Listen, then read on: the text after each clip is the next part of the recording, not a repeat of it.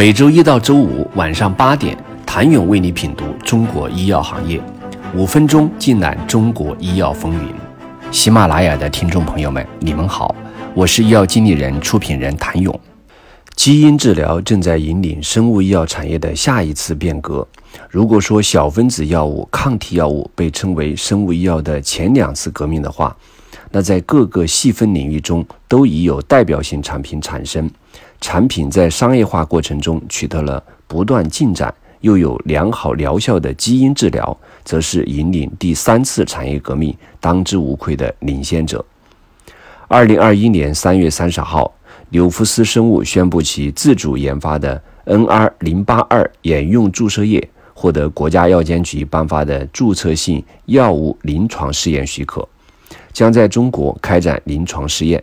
这也是国内首个获得临床试验许可的眼科体内基因治疗药。该药已于二零二零年九月获得美国 FDA 孤儿药认证。在中国，基因治疗尚处于鸿蒙阶段，虽然已有多家企业在布局，但都处在研究阶段。NR 零八二的获批也意味着国内的基因治疗有了落地的可能性。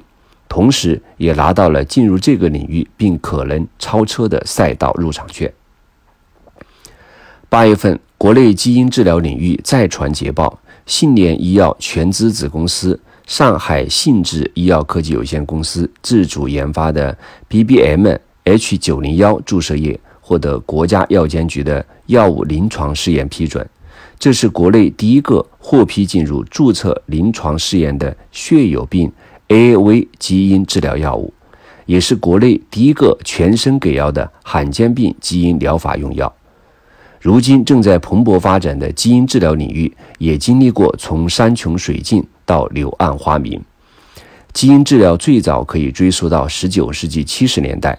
1963年，美国分子生物学家、诺贝尔生理学或医学奖获得者约书亚·莱德伯格。第一次提出了基因交换和基因优化的理念，为基因治疗的发展奠定了理论基础。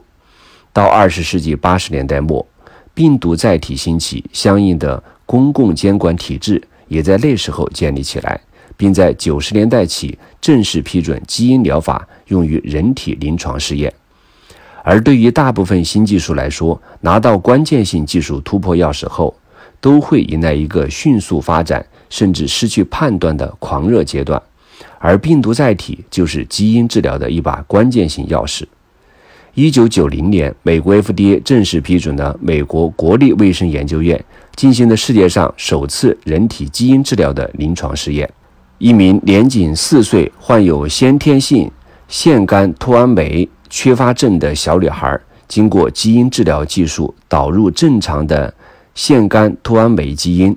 患儿的免疫能力得以提高，获得了明显的治疗效果。这项临床试验的成功，成为当今生物医学发展最重要的篇章。此后，世界各国都掀起了基因治疗的研究热潮。然而，在一九九九年，美国一位十八岁少年在进行针对先天性鸟氨酸转甲酰酶缺陷症的基因疗法临床试验后。体内产生了严重的免疫反应，四天后去世。这名十八岁少年成为了首个死于基因疗法临床试验的患者。两千年，使用基于一种病毒载体的基因疗法治疗 X 连锁重症联合免疫缺陷症，导致了近半数患者患上了 T 细胞白血病，基因疗法因此遭受重创。人们对基因治疗的热情骤然间降至冰点，基因治疗临床试验也因此受到了更严格的监管。之后的十二年，随着全球产业环境及政策的逐渐失升，基因治疗临床研究和产业的热潮渐渐退去。打破寂静的消息来自于荷兰的一家中小企业。